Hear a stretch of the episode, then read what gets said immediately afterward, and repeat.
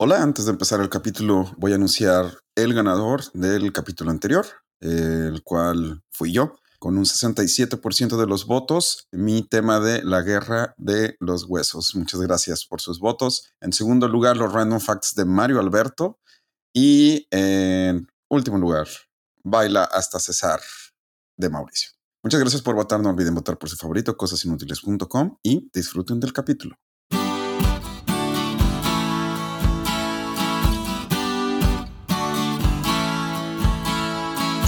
Cosas inútiles que tienes que saber.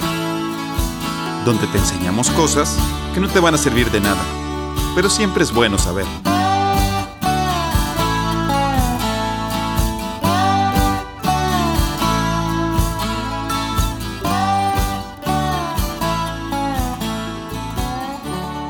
Hola, miércoles de cosas inútiles que tienes que saber. Están conmigo Mario Alberto ¿Qué tal? Bienvenidos, bienvenidas un miércoles más. Gracias por estar aquí. Y Mauricio. ¿Qué tal, Luis Fernando? Qué gusto estar aquí con ustedes en otro miércoles más. O jueves, Sí. lo que escuchen. Ojalá miércoles. Ojalá miércoles. Ojalá miércoles. No se imaginan lo difícil que fue tener a Mauricio aquí sentado enfrente de nosotros. Así que, Sí, tengo que volar en unos cuantos minutos, de hecho. ok. Entonces vamos a lo que vamos. Voy primero yo y luego Mario Alberto y Mauricio nos va a deleitar con random facts. Bueno, pero antes de tu random fact, Mauricio, me dicen que tienen fe de ratas. A Es ver si es mejor correcto. sus investigaciones, ¿eh? No, Pues es fíjate que- que... lo mío no fue una investigación, lo mío fue una palabra que dije mal. Y mi papá, eh, el ingeniero, nos corrigió. No se dice. Ay, eso me dio cuál era. Ok, muy bien. Ok, Excelente. Mario. Ya ves que no tenemos problemas de tiempo en este momento. Sí, obvio. Ok, ahí les va el mío. Eh, yo dije don Federico Peluche y la esposa es la que se llama Federica. El otro es Camerino, Camerino Peluche, ¿Camerino Eh, la- peluche? al parecer. Vaya, vaya. Eh, la persona que me mandó este fe de ratas me dijo que por favor no dijera su nombre. Entonces Ah, no quiere, no quiere salir con algo tan estúpido. Así que tú sabes. Ese, No, no quiere ser mencionado de... No quiere ser mencionado. Tú sabes quién eres. Y el otro no es fe de ratas, pero es una duda que teníamos. eh, Nos lo manda nuestro tío Luis Carlos desde Nuevo Laredo. Nuevo Laredo. En el capítulo donde hablamos de los refranes, eh, hay uno que es que el burro eh, dice el burro pocas son 200 y no sabíamos que eran 200. Y mi tío ya nos sacó la duda, son 200 leguas. O sea, es distancia. Ah. Oh, con razón. ¿Leguas marítimas o leguas? Sí, sí, claro, obviamente. ah, ya recordé. mi son fe de 200 ratas. leguas. En el Oh, capítulo pasado yo dije evidencia, como si tuviera una tilde, porque yo creía que se formaba un yato y había tilde, pero no, la RAE efectivamente lo que dice es que te valga más el yato, no lleva tilde y es evidencia. Siempre se dice evidencia, tanto como hecho, como verbo, como susta- sustantivo. No se dice evidencia. Es un error muy común. Por ejemplo, los que dicen negocia. No, es Sí, eso es muy común. Eso Negocia. es- es lo Entonces es negocia y evidencia. Y evidencia, evidencia. Ah, evidencia. Sí, no lleva Es tilde. que suena raro, pero sí. O sea, a mí me suena rarísimo decir un verbo de que Pero- ah, se, se evidencia. O sea, se Pero me hace entonces raro. es igual. es. eh, Esta es como, esta es la, la evidencia del caso. Ajá. Está en la esta cual caja. evidencia que Así es. tuvo- Así, así es. Sí, sí, así es. La cual evidencia. Oh, Ajá. Es raro. Sí, a mí también se me hace raro. Oye, Pero- ¿qué es lo que se forma un yato? Sí, Sí. decir esa palabra está bien padre. Sí, sí, sí. Ah, sí, claro, obviamente padrísimo. Para las personas que sí teníamos amigos en prepa, ¿qué es yato? Ah, es cuando dos vocales separan una sílaba. O sea, en este caso, por el hiato de la I y la A, por eso Mauricio pensaba que se tenía que separar la sílaba. Ujú. Ok, muy bien. Por ejemplo, conocía, conocía. No, sí, sí, un sí. hiato, sí. Ya, no puedo creer que tanto tiempo no sabía que era un yato. Muy Bueno, bien. Esas fe de ratas. Mauricio, ¿te parece si nos platicas tu random fact? Claro, con todo gusto. Y este primer random fact, en esta ocasión no me tomé la molestia de titularlo. El ajolote, también conocido como monstruo del agua o monstruo de- del Xo- Xochimilco, es un tipo de salamandra que es capaz de regenerar sus extremidades, órganos e incluso parte de su cerebro. Wow. Es exclusivo, o sea, es originario de aquí de México y es conocido por su única capacidad de regeneración, lo que lo hace objeto de estudio e investigación científica. O sea, se hecho- pueden regenerar su cerebro. Sí, de Sí, hecho quieren usar, lo- sé, sé que hay muchos estudios para, porque creen que ahí pueden desarrollar, no sé, crecer órganos o cosas así. Sí, de hecho sí está, Padre. sí está fuerte eso. Y están bien bonitas. Lo único malo es que están en peligro de extinción ya. Jeje. Claro. Pero no te preocupes, ya no va a haber un aeropuerto que los ponga en más peligro de extinción. Ok, perfecto. ¿Les parece si pasamos a mi tema? Vámonos. El día de hoy les voy a platicar del videojuego más importante de la historia. Y no, no es aquel que todos están pensando en este momento y que está en los cines, porque yo sé que O sea, no es Sí, el- yo, ta- yo también pensé en Mario Bros. tú también pensaste en Mario Bros. No, hoy les ¿Va a voy a platicar. pong? No, no, no. De hecho, ya hablamos del de Pong. Ahí Mm. si gustan. Es el capítulo número 4, el del juego de Pong y las batallas más importantes de la historia. Ahora Gracias. les digo por qué sé esto, o sea, por qué sé, lo tengo tan fresco. A pesar de que Mario es probablemente no nuestro Mario hermano, sino Mario Bros, es probablemente el personaje de videojuegos más famoso y exitoso de la historia. Se podría decir que él y todos los demás videojuegos le deben su existencia al quizás juego más malo de la historia. Ok. El juego de ET, el extraterrestre. Así es, en la década de los 80 con la industria de videojuegos apenas naciendo y con una película tan exitosa como ET, hoy les voy a platicar la historia de cómo el videojuego fue tan malo que casi destruye a Atari y a la industria de videojuegos en general.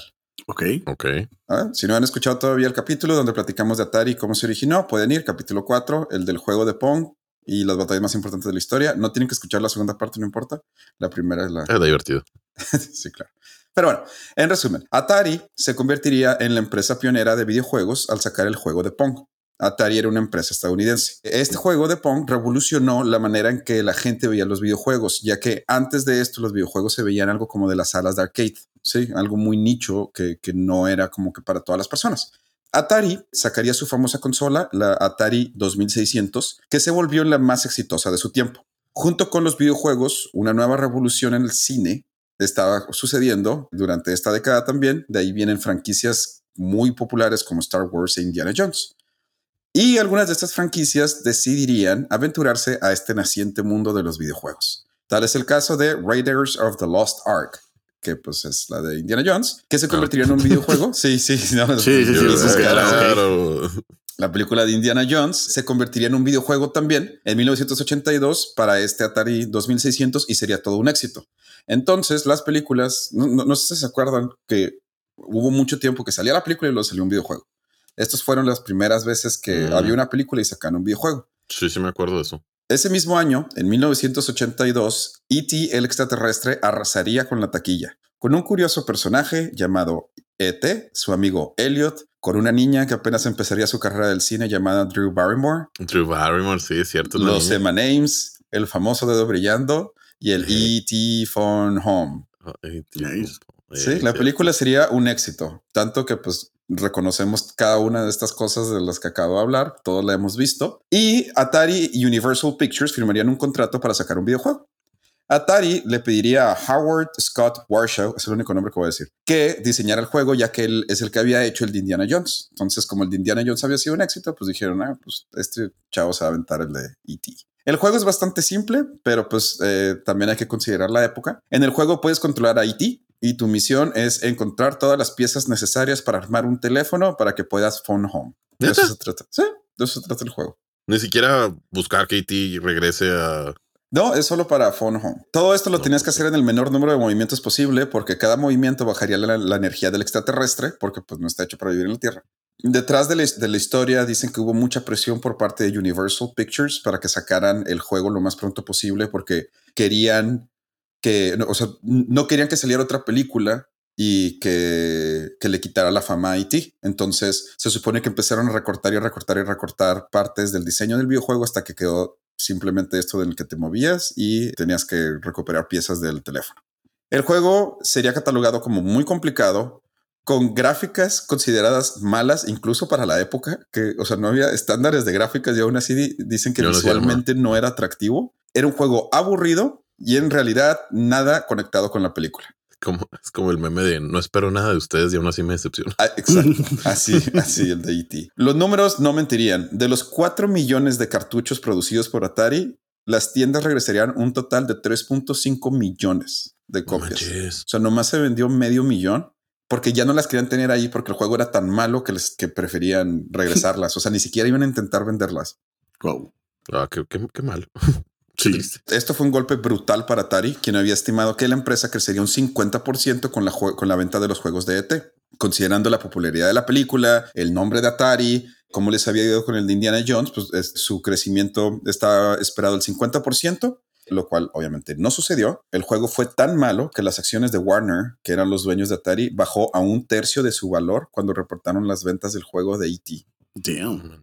El golpe no solo fue económico, sino también mediático. Hay que recordar que las consolas en casas no eran algo común todavía. Entonces, la gente eh, obviamente no estaba segura si valdría la pena comprar uno de estas consolas, si los videojuegos tenían un futuro o no. La gente todavía estaba como que un poquito indecisa de si le querían dar la oportunidad a los videojuegos o no. Y el juego de ET causó un gran impacto mediático negativo, generando una falta de confianza de estos, de este nuevo mercado de videojuegos. De hecho, las ganancias de la industria en general de videojuegos en Estados Unidos bajó de 3.2 mil millones de dólares a tan solo 100 millones, tres años después de que saliera el juego. Rayos.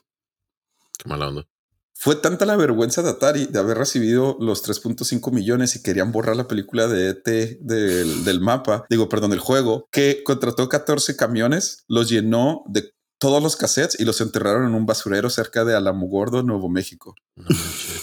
Para tr- tratar de olvidarse por completo de, este fracaso. Como ya mencioné, la industria de videojuegos estaba creciendo en Estados Unidos en ese entonces. Obviamente este golpe, como ya dije, de 3.2 mil millones a 100 millones nada más en tres años, hizo que muchos inversionistas dejaran de meter dinero. Muchas de las empresas pequeñas tuvieron que cerrar y el mercado de los videojuegos parecía llegar a su fin antes de siquiera haber despegado. Solo que con la caída de Atari y la caída de todas las otras empresas de videojuegos en Estados Unidos, en 1985, una empresa japonesa tuvo la oportunidad de lanzar un desconocido sistema de entretenimiento llamado Nintendo. exactamente Nintendo. Nintendo, Entertainment System. La consola llegaría a los mercados estadounidenses de manera silenciosa, abriendo en Nueva York, vendiendo pocas copias, pero sin ningún opositor, ya que los inversionistas locales no querían meter dinero en las industrias de videojuegos. En 1986, el ahora conocido como NES, sería anunciado oficialmente en los mercados de Norteamérica con un juego que nos lleva al inicio de esta historia, el Super Mario Brothers. Cuando comprabas Ok. tu NES, venía con el juego de Super Mario. Como ya sabemos, la consola y el videojuego fueron un rotundo éxito. Dos años después de su lanzamiento, la industria de videojuegos se recuperaría a mil millones de dólares y nadie podría detener ya a Nintendo. Era game over para Atari y las empresas de videojuegos de Estados Unidos y un level up para Nintendo. Pero Eh, que mover para los otros. Vaya, vaya. ¡Escritora! Ah, en una entrevista a Hiroshi Yamauchi, presidente de Nintendo durante el lanzamiento de su primer consola, y que suena como si me hubiera inventado el nombre, pero no, ese es Sí. su nombre. Parece Tamagotchi. ¿Qué, qué, cuál es el nombre? Hiroshi Yamauchi. Sí, sí, parece. Dijo que el fracaso de Atari se debió a que dio mucha libertad a los desarrolladores externos de Atari, que eso es lo que hizo que juegos como el de ET fueran tan malos y Atari no tenía control sobre la calidad de los juegos ofrecidos en su plataforma. Nintendo limitaría a empresas ajenas a ellos a solo cinco juegos por año. La empresa, o sea, Nintendo estaría a cargo de fabricar todos los cassettes y las empresas tendrían que pagar el valor total de la producción antes de empezar a fabricarlos. De ahí el sellito de oro ese que tenían todos los juegos de Nintendo. O sea, Nintendo Oh, y, y- y Nintendo creó ese sellito de oro como para decir Nintendo aprueba este juego y va a estar bueno. ¿Qué fue lo que le faltó? Eh, O sea, en ese entonces, pues como todas las empresas Mm. eran nuevas, no, no sabías lo que significaba buena calidad o no. Y ahora Nintendo era como que yo les digo que esto es bueno porque está en mi consola. Lo cual sigue siendo, sigue siendo ah, verdad hoy en día. O sea, ya no se tiene este sellito de oro. Bueno, no sé, pero por lo menos los juegos de- el del NES y del Super Nintendo todos lo tenían. Se volvió parte importante de Nintendo y esta confianza que la gente tenemos hacia la empresa sigue presente hoy en día. De hecho, nosotros tres tenemos un Switch. O sea, Sí. y cada y tenemos nuestras nuestros títulos favoritos y sabemos que cuando salga eh, la siguiente versión si es de Nintendo va a estar bueno o sea así fue como Nintendo ganó la confianza del mercado de Estados Unidos Canadá México lo cual le ayudó a crecer hacia el resto del mundo occidental si no hubiera sido por el fracaso de ET y la casi desaparición de Atari no sabemos si Nintendo hubiera logrado entrar a este lado del mundo o si hubiera tenido el éxito que tuvo revolucionando para bien la industria de los videojuegos Vaya, vaya. Así No, que Así es como el juego más importante para la industria de videojuegos también es el juego más malo de la industria. Lo pueden jugar, ¿eh? Se, ¿Sabes de qué me acuerdo mucho de eso? De hecho, eso de Nintendo. Me acuerdo que salió un juego que se llamaba Conker, que era publicado por otra empresa que no era Nintendo, se llamaba Rare. Bueno, cuando empezaba el videojuego, sale la, la ardillita, rompe con una sierra literalmente el, el logotipo de Nintendo 64, lo empieza a patear y sale el de Rare así como que puliéndolo. No sé por qué permitieron eso los de Nintendo. O sea, cuando lo hice me hizo bien raro. O sea, nunca lo había visto que habían hecho algo parecido. Pero se burla de la marca Nintendo en una consola de Nintendo. qué raro. Sí. Yo tampoco, yo no me acuerdo de eso. No, yo sí. Es que aparte lo juego de Rumi actualmente. O sea, llega la ardillita y lo rompe literalmente con una motosierra. ¿Pero qué juego es? El Conker. Conker. Con K, con K. No, no, sé cuál. Son unas ardillitas que se, que se pelean contra unos osos. Está muy sangriento. Oh. Pero, like. Pues sí, busquen, si tienen tiempo, busquen el juego de ET, de Extraterrestrial. De hecho, creo que puedes comprar las, las que enterraron. Nada más por fun. Pues sí, esa es la historia del juego más malo de la historia de los videojuegos. Nice, nice. Muy bien, ¿les parece si vamos a una pausa y regresamos con el random fact de Mauricio y la historia de Mario Alberto? Va.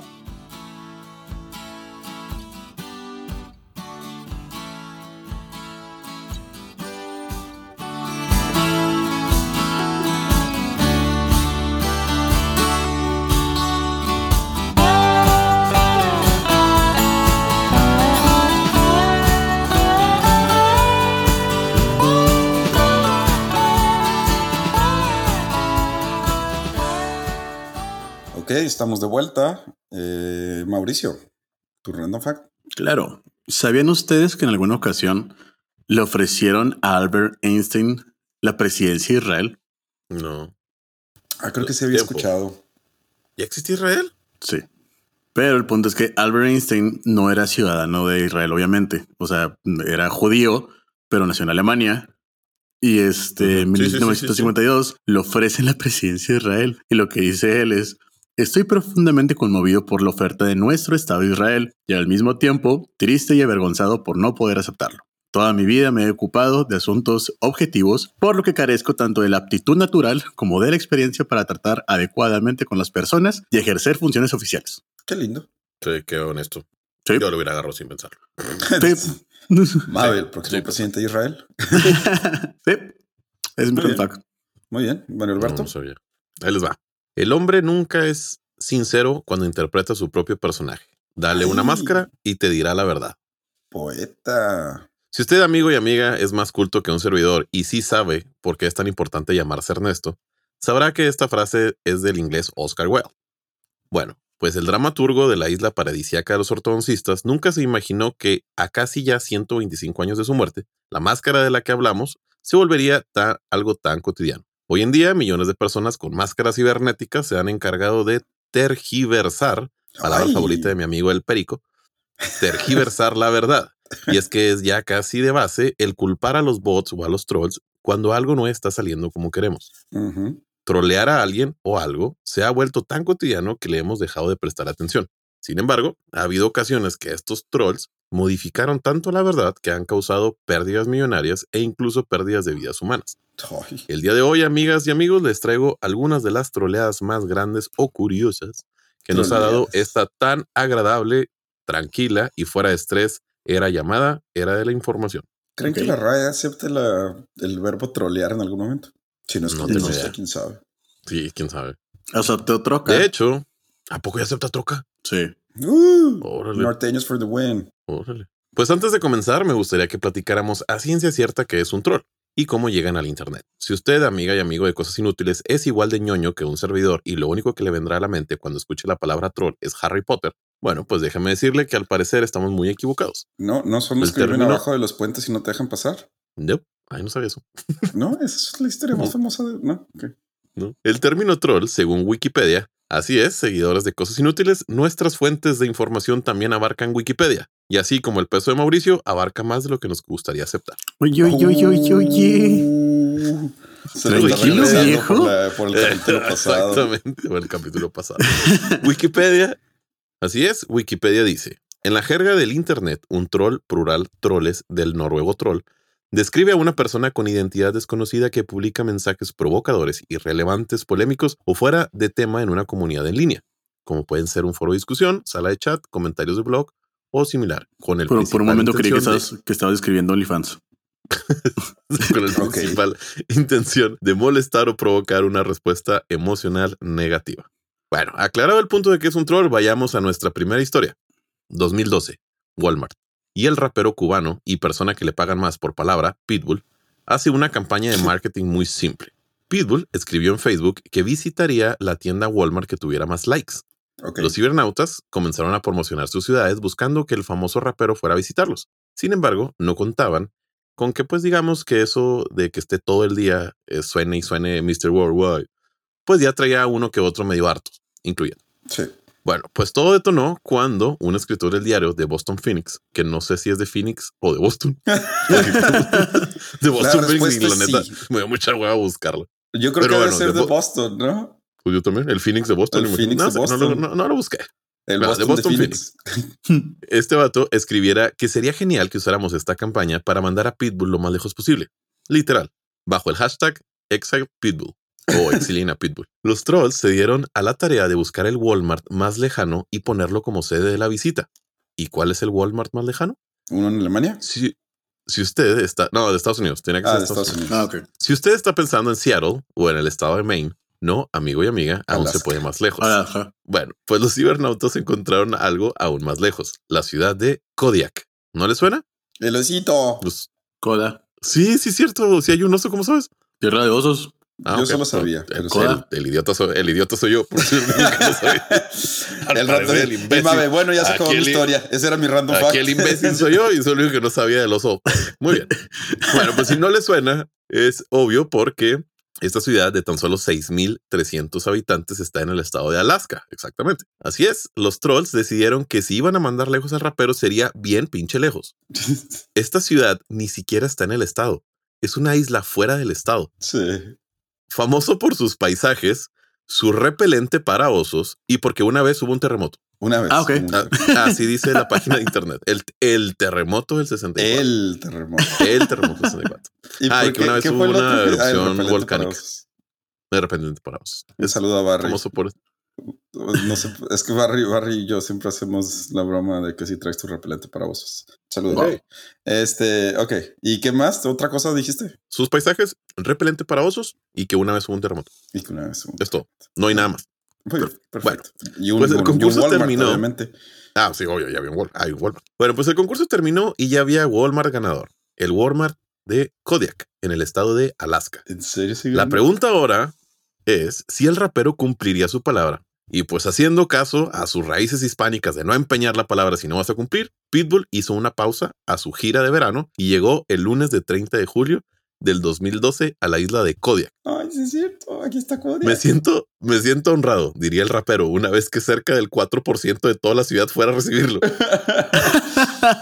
Una vez en la isla le hicieron un evento en la base de la Guardia Costera con cantos y vestimentas étnicas de la isla. Visitó el Walmart, le dieron las llaves de la ciudad y antes de que partiera le regalaron su kit de repelente contra osos. Ay, qué padre. Sí, la foto está bien chida porque sí sale con, la raza y vestida. Oye, pero aparte hay una marca que se llama Kodiak, ¿no? No, estás pensando en Kodak.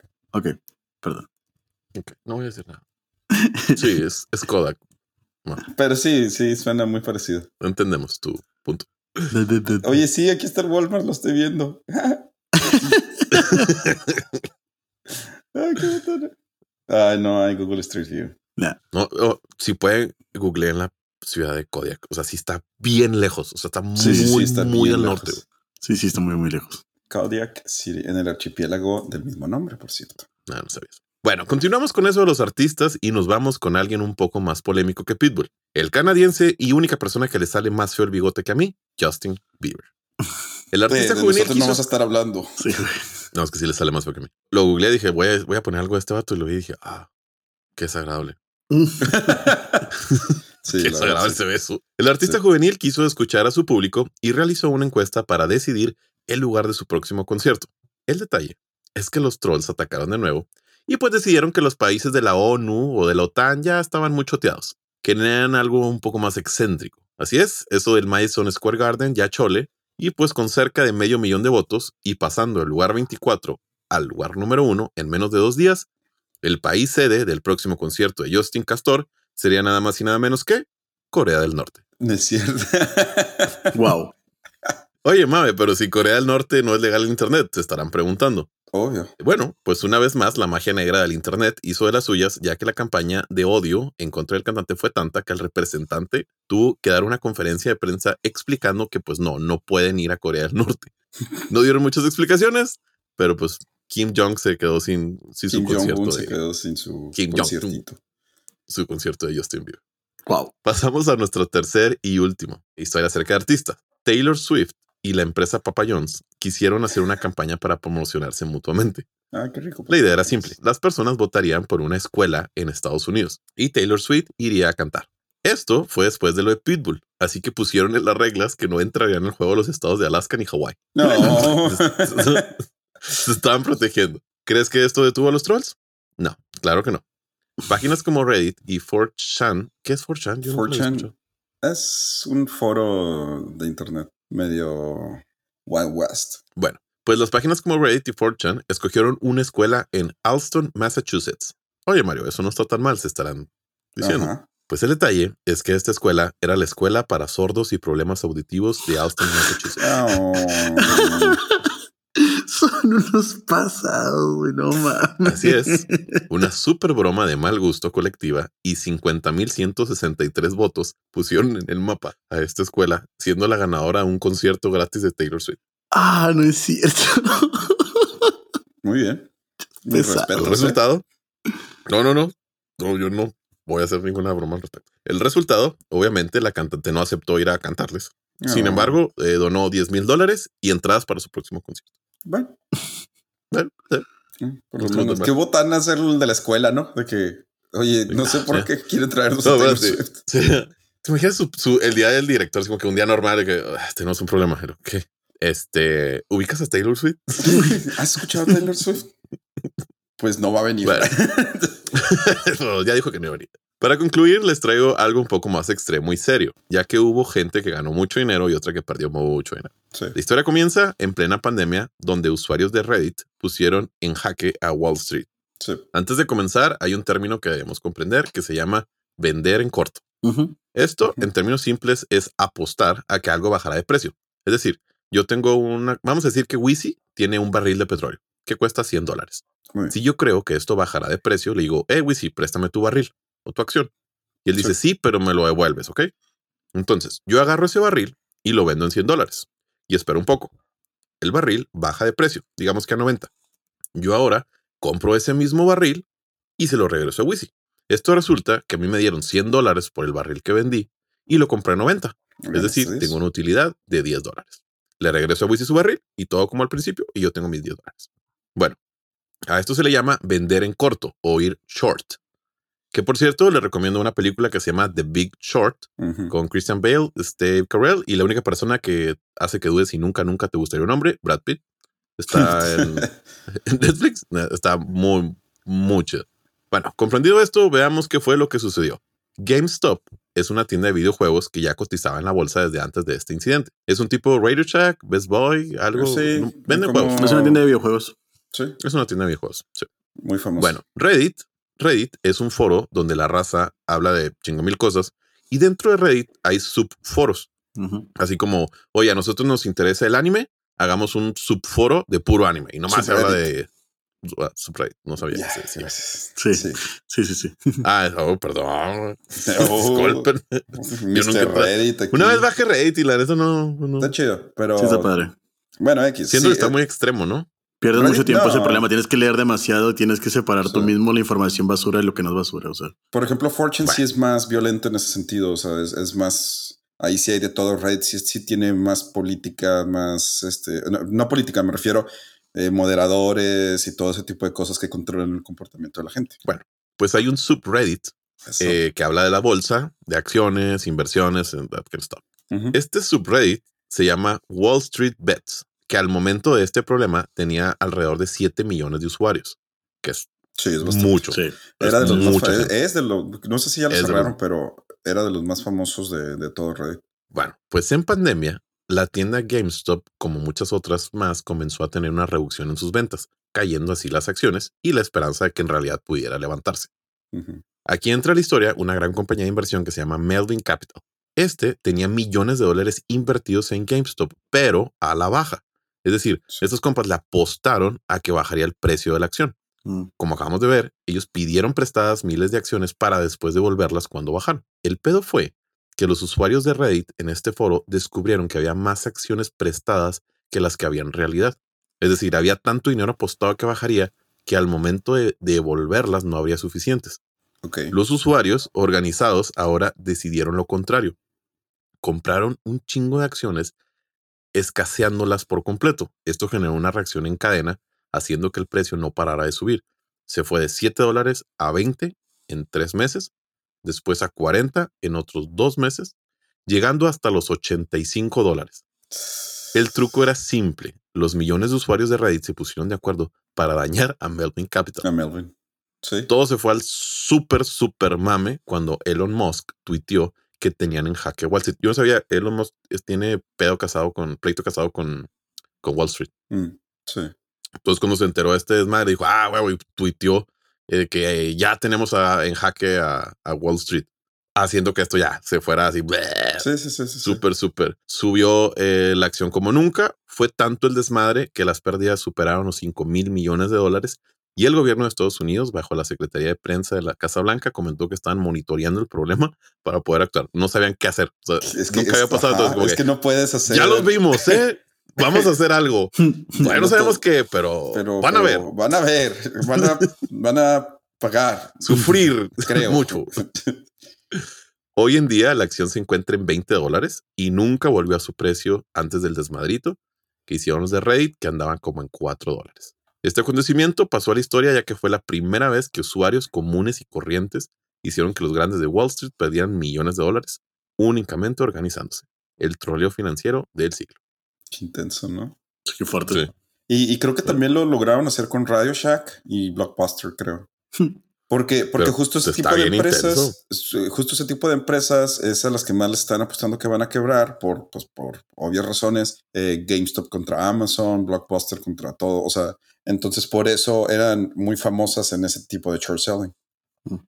Pues ese es mi capítulo de hoy, cómo la raza ha troleado a artistas, Wall Street, políticos y lo que viene. ¿Te imaginas el chavillo que posteó y lo, ah, mira, yo hice algo que el, la Casa Blanca tuvo que hablar de lo que yo organicé? No, deja tú, tiene nombre y apellido. No, es que no los quise poner para que no se los aprendieran, pero tiene, o sea, Juan eh, Pérez fue el que tuiteó esto y luego este, o sea, ya los tienen bien identificados. güey. Pero pues que no puede hacer nada. Pues es, Es legal. ¿No ilegal? no, es ¿Por nada ilegal. No, no. ¿No? Bueno, no quiero hacer, pero No, es y de hecho que le voltearon la tortilla. Unidos. Ah, bueno, no sé. Mm. De- lo voltearon tanto que Elon Musk dijo, ah, entonces, pero ¿por qué va a ser ilegal? O sea, entonces ustedes lo van a controlar, o sea, ustedes controlan el mercado. Ajá, claro, sí. Sí, se, se les volteó bien intenso. De hecho, también hubo un problema con una de las aplicaciones más famosas de compra-venta de acciones en Estados Unidos que se llama Robinhood, porque ellos Ah, bloquearon algunas cuentas para que no pudieran hacer trading de GameStop y de, y de otras dos o tres. Y, y también hubo un backlash muy fuerte por, por, ese, por eso que hizo Robinhood. Wow. De hecho, sus competidores, por ejemplo, uno que se llama Webull, tenían de que aquí sí, pu- o sea, uno de sus eslogans eran así de que aquí sí puedes este, hacer todo el trading que quieras. ah, sí, aquí no ponemos. sí, muy bien, perfecto. Este, ¿les parece si vamos a nuestra última pausa y regresamos con el random fact de Mauricio? Claro. Bueno,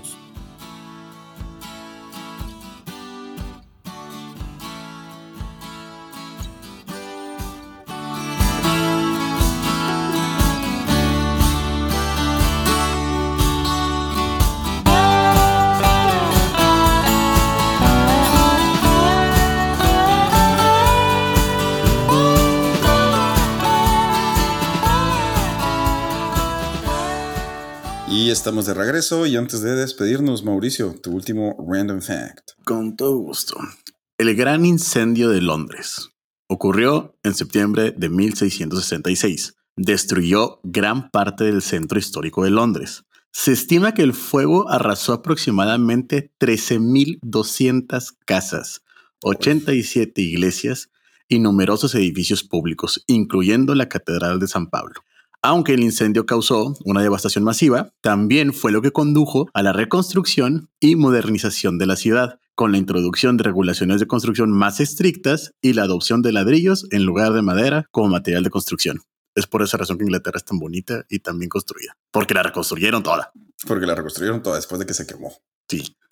Pues sí, es también No como eso. no han visto el, el antes y después de los requerimientos de construcción de edificios en el DF. Antes y después Ah, de- de- del terremoto. Ah, no sabía. No, hay una imagen muy famosa de, de que así esto y luego tres varas o tres varillas o algo así. Y después del terremoto, sí, hay que un chorro de. Porque Sí, pues, tuvieron que cambiar todo completamente, las regulaciones antisísmicas. Como las escuelas tienen como un estándar de los salones. No sé si se han fijado las escuelas públicas. Mm. Ok. Sí, sí, sí, ¿Sí? sí. O sea, tienen como que la misma figura siempre. Sí. Ujú. Pero esa figura está hecha para todo el país. Es por eso que aquí en Chihuahua hacen los salones y están de más de grandes y estructuras muy robustas. Porque están Mm. hechos por si hay terremotos. Aquí no hay en Ah, Chihuahua 100% terremotos. Chihuahua Ah, ya, terremotos. con Y es lo que dicen los constructores, oye, es que está de más y lo sí, pero es un estándar. Están los murotes y así, Sí, sí, muy sí. grandes. Por eso, Sí. porque está para Ah. todo el país. Ah, qué simpático. Wow. Sí, como yo me acuerdo, ya ves lo, a mí siempre se me ha hecho muy gracioso que obviamente por ley los edificios públicos tienen que tener eh, que hacer en caso de incendio y de sismo. Y yo siempre decía, pues sismo aquí, ¿por qué o qué? ¿Para qué? O sea, Pues sí. No, pues ah, no hace mucho tembló, fíjate, acá en, en Delicia. sí, el Y tembló seguido en un mes. Ah, sí. Sí, sí, tembló unas tres, cuatro veces. Bueno, pues con esto nos despedimos. Muchas gracias por escucharnos. Un miércoles más de cosas inútiles que tienes que saber. Eh, ¿Algo que quieran decir? Muchas gracias y nos vemos a la próxima. Pórtense bien, nos vemos. Gracias.